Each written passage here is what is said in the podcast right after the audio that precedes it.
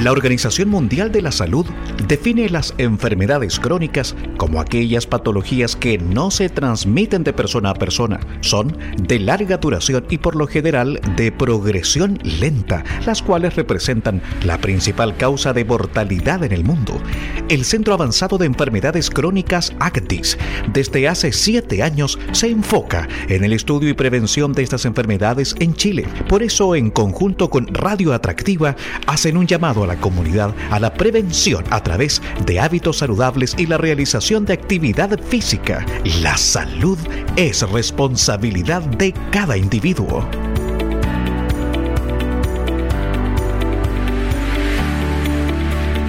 11 de la mañana, 8 minutos, estamos en Atractiva FM, en el Buenos Días Buena Música, ando ya eh, dando inicio al espacio que tenemos junto a ACDIS, porque hoy nos acompaña el doctor Pablo Castro, investigador ACDIS de la Pontificia Universidad Católica de Chile, quien va a conversar con nosotros sobre el COVID-19 y su relación con las enfermedades cardiovasculares. Así que le vamos a dar la bienvenida a través de la línea telefónica. Doctor, ¿cómo está? Gusto en saludarlo. Hola, muy buen día. Muchísimas gracias por la invitación. Doctor, Estamos en una situación bien complicada, incluso más que el año pasado, el 2020, el 2021 ha sido complejo en relación a la cantidad de casos producto del COVID-19 y ha afectado mucho a la ciudadanía. Se hablaba mucho de que el COVID afectaba a los adultos mayores, pero también se ven afectadas aquellas personas que presentan enfermedades cardiovasculares, para que nos cuente sobre aquello. Ah, sí. Los, pacientes que tienen eh, enfermedades cardiovasculares eh, fundamentalmente hipertensión o otras patologías cardíacas, tienen una mayor vulnerabilidad frente a la infección por COVID. Eh, de tal manera que en estos, en estos pacientes la infección tiende a ser más grave y también eh, tienen una mayor mortalidad. Doctor, las enfermedades eh, cardiovasculares como la hipertensión, la gente siempre las asocia a adultos mayores o quienes son más propensos en esta edad a tener estas enfermedades, pero también las hemos visto en gente joven o incluso en niños. Ah, sí, la, hipertensión eh, se incrementa con la edad, se incrementa con la edad, entonces eh, fundamentalmente cuando aumenta la edad de la, de la persona, eh, a veces se conjugan otros factores de riesgo que aumentan la, la gravedad de la infección.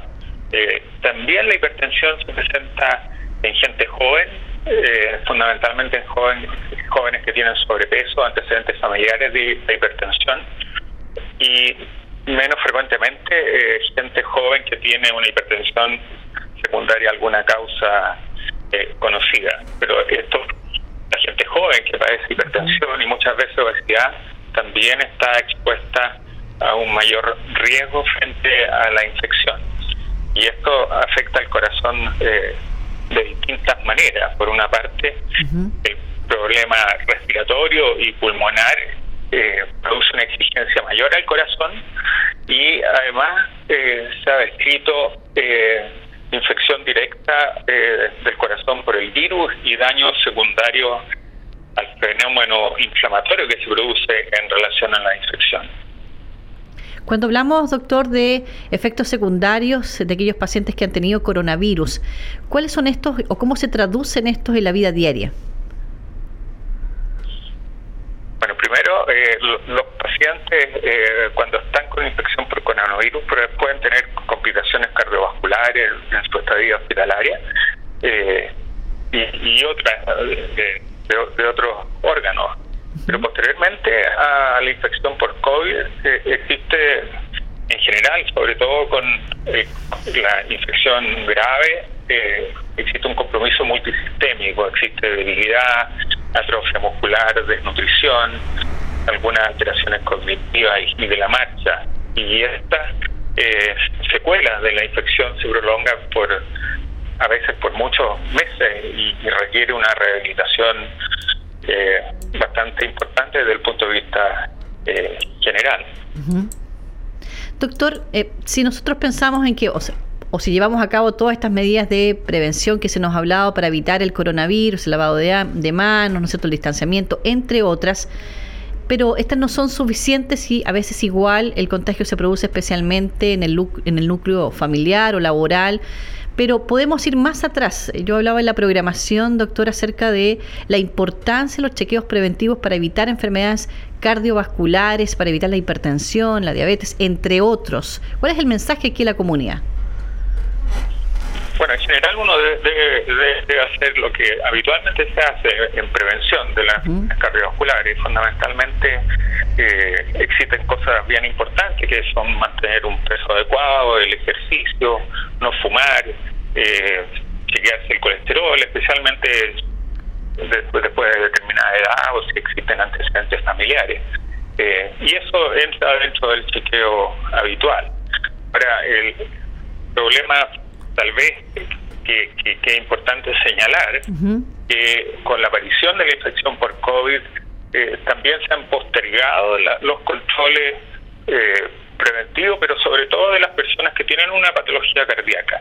Eh, entonces no asisten a, las consultas, para eso se ha creado la, telemedicina que ayuda, digamos, al manejo de esos pacientes. estos sabemos que tienen patologías crónicas, continúan teniendo eventos, eh, ya sea infarto o otras complicaciones cardiovasculares, y no tienen un acceso adecuado a los sistemas de salud porque están eh, saturados. Entonces, aquí, aquí eh, cada vez se ha visto que más que pacientes jóvenes también están ingresando a los hospitales con cuadros graves. Entonces, aquí hay que tomar conciencia porque uno trabaja dentro de los hospitales, el sistema de salud está bastante saturado, pero todavía uno eh, visualiza un montón de, personas jóvenes que no tienen conciencia eh, ni, el respeto, digamos, por nuestra sociedad. Entonces ponen en riesgo eh, y por otra parte hacen menos inefectivas estos, estas cuarentenas, digamos, porque las cuarentenas se pueden extender muchísimo si la gente no las respeta. Eh, y eso se ha visto, usted lo puede haber visto en la prensa, digamos, gente que realiza eventos, fiestas, eh, que no respeta los toques de queda. Eh, en fin, obviamente hay, hay, hay personas, digamos, que necesitan muchas veces trabajar para tener el sustento para su vida diaria, pero yo diría que, muchas veces esas son las excepciones. Uno ve mucha gente joven que no, tiene necesidad de, andar en la calle o en aglomeraciones, juntarse con, con otras con otros con otros sujetos, digamos. Eh, ahí es bien importante la familia, eh, la familia y, y el control y y, y, la educación y conversación con, con la gente más joven, que es la gente más joven la que tiende a dispersar eh, el virus. Más, más el virus. La gente de mayor edad ya está vacunada y yo diría que ha sido eh, la población que más ha respetado las medidas de, de, autocuidado. las personas de mayor edad son las que menos han salido, digamos. Entonces se produce ahí un contrasentido. Una vez que la, que la gente de mayor edad ha respetado en general las indicaciones de, de, la autoridad sanitaria, sí. de la autoridad, pero muchas veces los jóvenes no lo hacen o se creen inmunes a, la infección y que ellos no pueden tener un cuadro grave. Eh, sin embargo, eso se está viendo en gente joven que tiene una respuesta inflamatoria exagerada y eh, mucho más más intensa y, también probablemente está relacionado con estas nuevas variantes del, del, virus.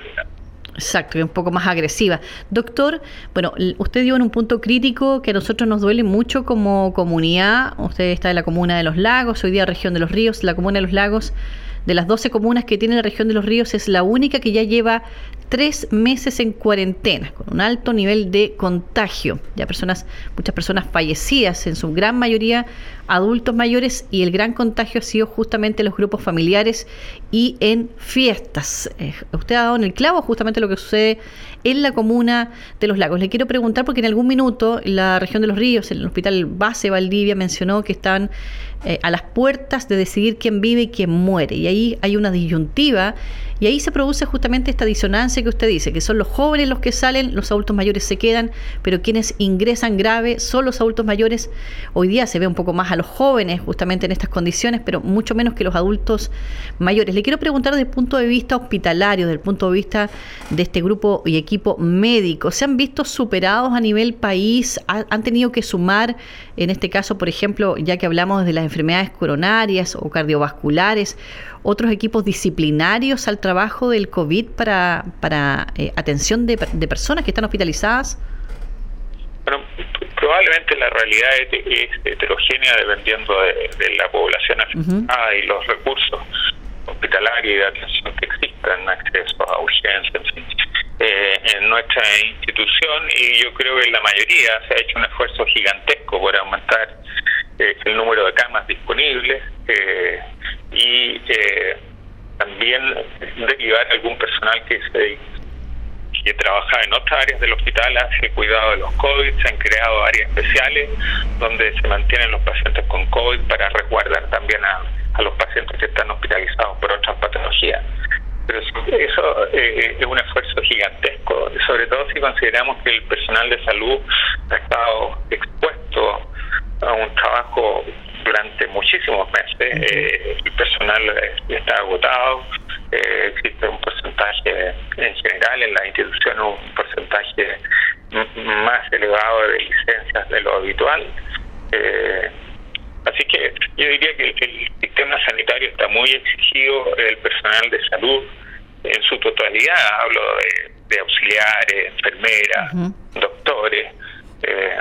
y obviamente, digamos, si, si de contagio y el número de casos se sigue incrementando, eh, va a ser aún más difícil tratar de, mantener la atención de los de estos pacientes, que ya es, ya es difícil. Eh, siempre uno hasta ahora ha podido eh, tener cama en general, a veces mantiene a los pacientes en urgencia hasta que se dispone de, alguna, pero si usted considera que alrededor del 90, 95% de ocupación eh, de los hospitales, digamos, la imagen que, uno tiene, digamos, un sistema de salud es bastante restringido. Eh, de tal manera que eso puede afectar la atención de los pacientes con COVID y también los pacientes de otras patologías. Entonces, estamos en un punto que es bien delicado. Eh, sobre todo si las personas no respetan las, normas que que, hay que seguir, digamos. Uno ve, que se en los parques, condominios, gente que sale, eh, que se reúne, que a veces hace picnic. Entonces, todas esas cosas atentan eh, eh, contra la el, manejo de esta, de esta pandemia.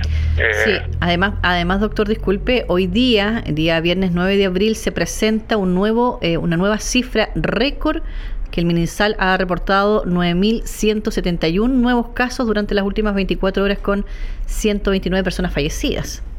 Sí. No, son, cifras tremendas.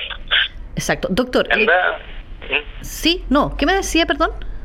No, que, que mucha gente no tiene conciencia de eso. Ah, es como, como si fuera un espectador de lo que está ocurriendo.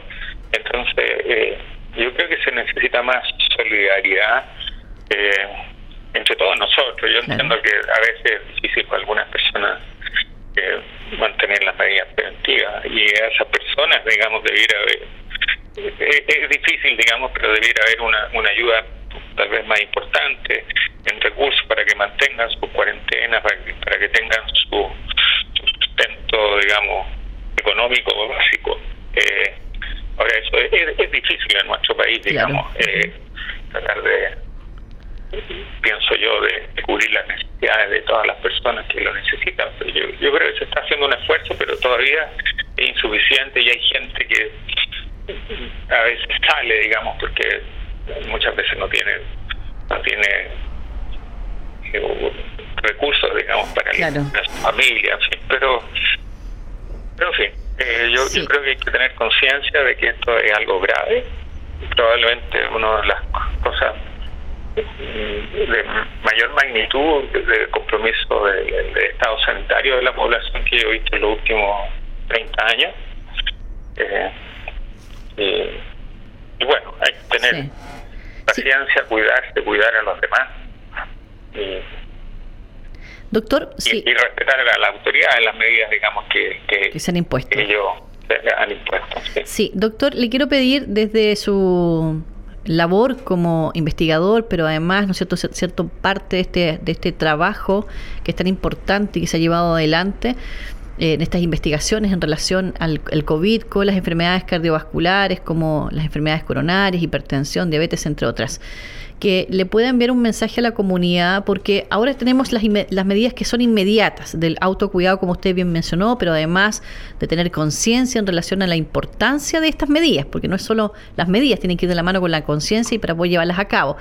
Eh, desde el punto de vista también de que eh, en el futuro quizás, eh, así como nunca pensamos que íbamos a tener una pandemia como esta, quizás en el futuro volvamos a tener otros virus circulando de otra magnitud, con otras características que también vengan a afectar especialmente la población de los adultos mayores o los enfermos crónicos. El, el, mensaje que le quiero pedir son dos en realidad. Uno, en relación a la prevención de estas enfermedades cardiovasculares, porque se puede hacer mucho allí justamente y evitar que lleguemos a este punto. Y dos, el mensaje a las medidas del autocuidado, reforzar cuáles son y cómo llevarlas a cabo. Claro, eh, eh, eh, yo, diría que lo importante en relación a la prevención de enfermedades cardiovasculares es el manejo de los factores de riesgo.